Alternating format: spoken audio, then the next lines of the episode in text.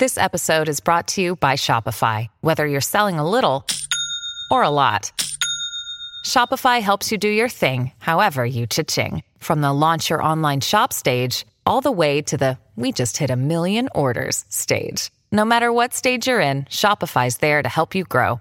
Sign up for a $1 per month trial period at shopify.com slash special offer, all lowercase.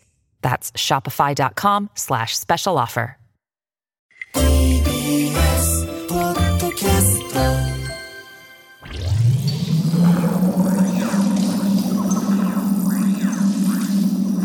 平成5年西暦1993年頃。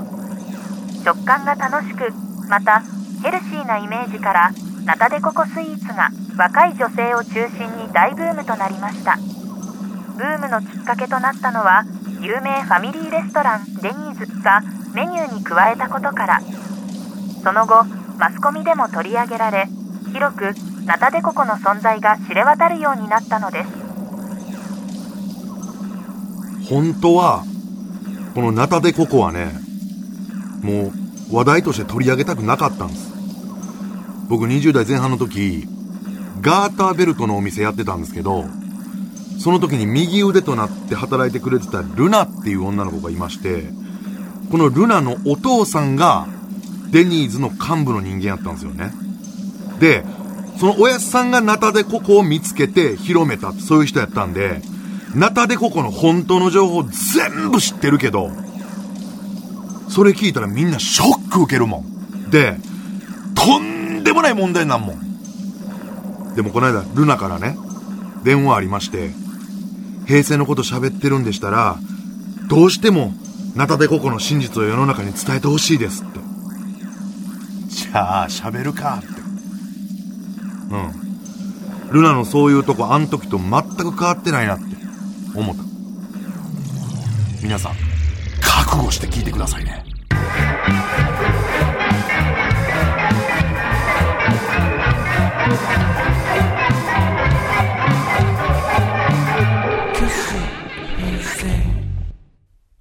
ナタデココ。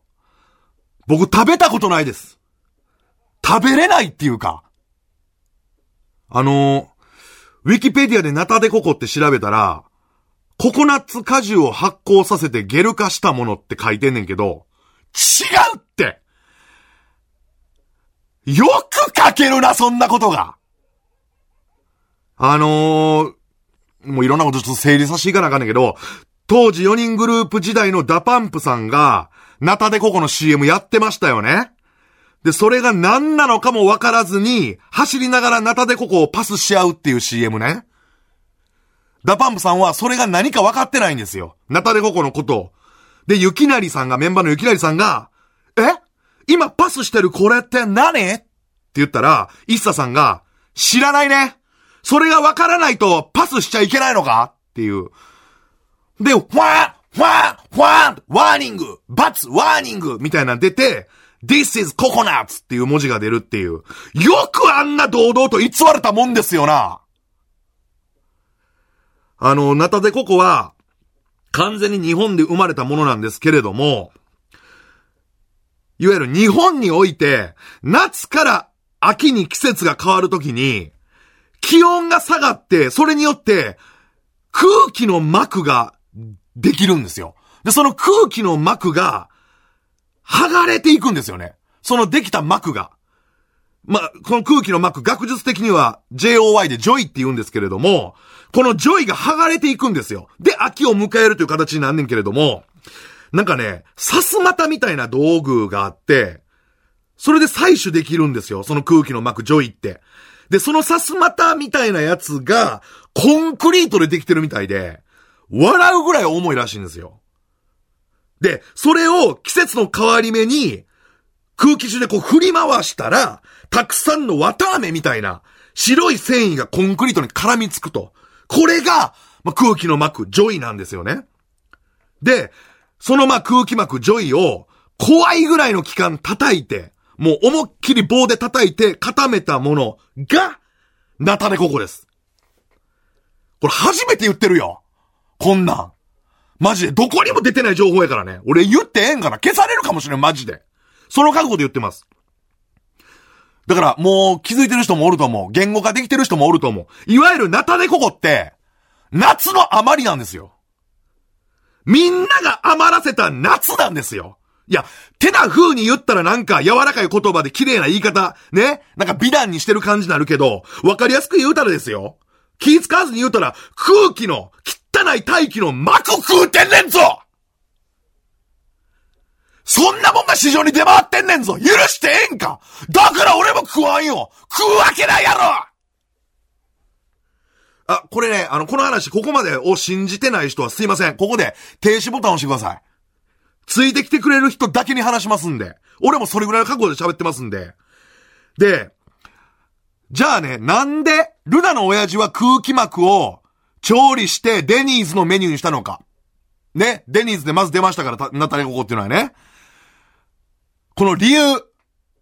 なんで広めようと思ったのか。寂しかったみたいです。マジでこれだけやねんって理由。ルナが何回理由を問い詰めてもこれしか言わないらしいんです。親父が。あの、まあ、スペイン人の嫁なんですね。いわゆるルナからしたらお母さんですよ。えー、お父さんはまあ、親父さんは日本なんですけど、スペイン人の嫁ともまあ離婚してて、で、俺自身も仕事ばっかり。で、ルナも一人暮らししてる。寂しすぎるんやと。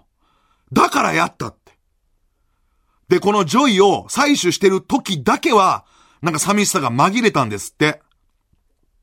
夏の余りであるジョイと、なんか世の中に取り残された、自分がその世界の余り物やみたいなことですごい同じに思えたんですって、ナタデココと。で、このルナがね、いや、どこでそんな季節の変わり目のそのジョイを採取することができたんと。どこでそれを知ったのって聞いたら、びっくりしますよ。寂しかったって言ったらしいんですよ。あ、いや、それは寂しい関係ないやんって。あの、ただただ感傷的になって、頭真っ白の状態で喋ってたら、損するでって。今、それぐらいこの今の会話のやりとりめちゃめちゃ大事やからなっていうのをちゃんとルナも言ったよ。ちゃんとルナもちゃんと言った。ほな、親父がちゃんと答えたらしいんです。子供の頃に、夏から秋の季節の変わり目、道端で、空気膜に絡まってる猫のロシアンブルーを見つけたと。それを助けたことがあって、空気膜の存在を知ったんやって。あのね、僕一回ね、ガーターベルトの店畳む直前ぐらいのタイミングで、ルナの親父さんに会いに行ったことがあるんですよ。しばくためにね。ほな、親父が、なんかね、顔のパーツがね、目とか鼻とか口の顔のパーツが、なんか外側にあるタイプの顔やったんですよ。その顔の中のその、外にある感じで、俺こんなん言うのおかしいけど、顔の中にもう一個顔あるんちゃうかと思ったんですよ。だから、中から押し出されて、外側のパーツが全部外側行ってんちゃうかなって思って、なんかこう、しばくことできなかったってことがありましたね。うん。あのね、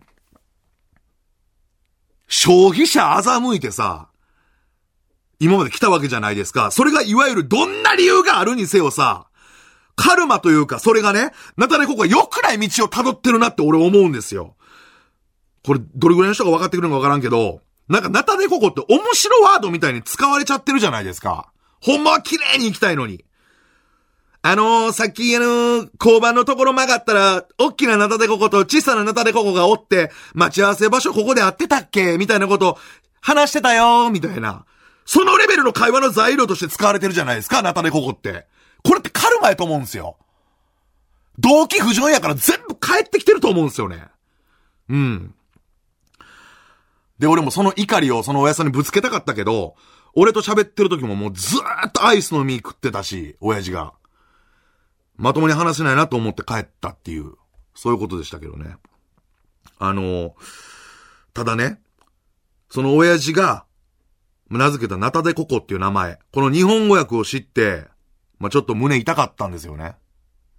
スペイン語で、あなたに帰ってきてほしい。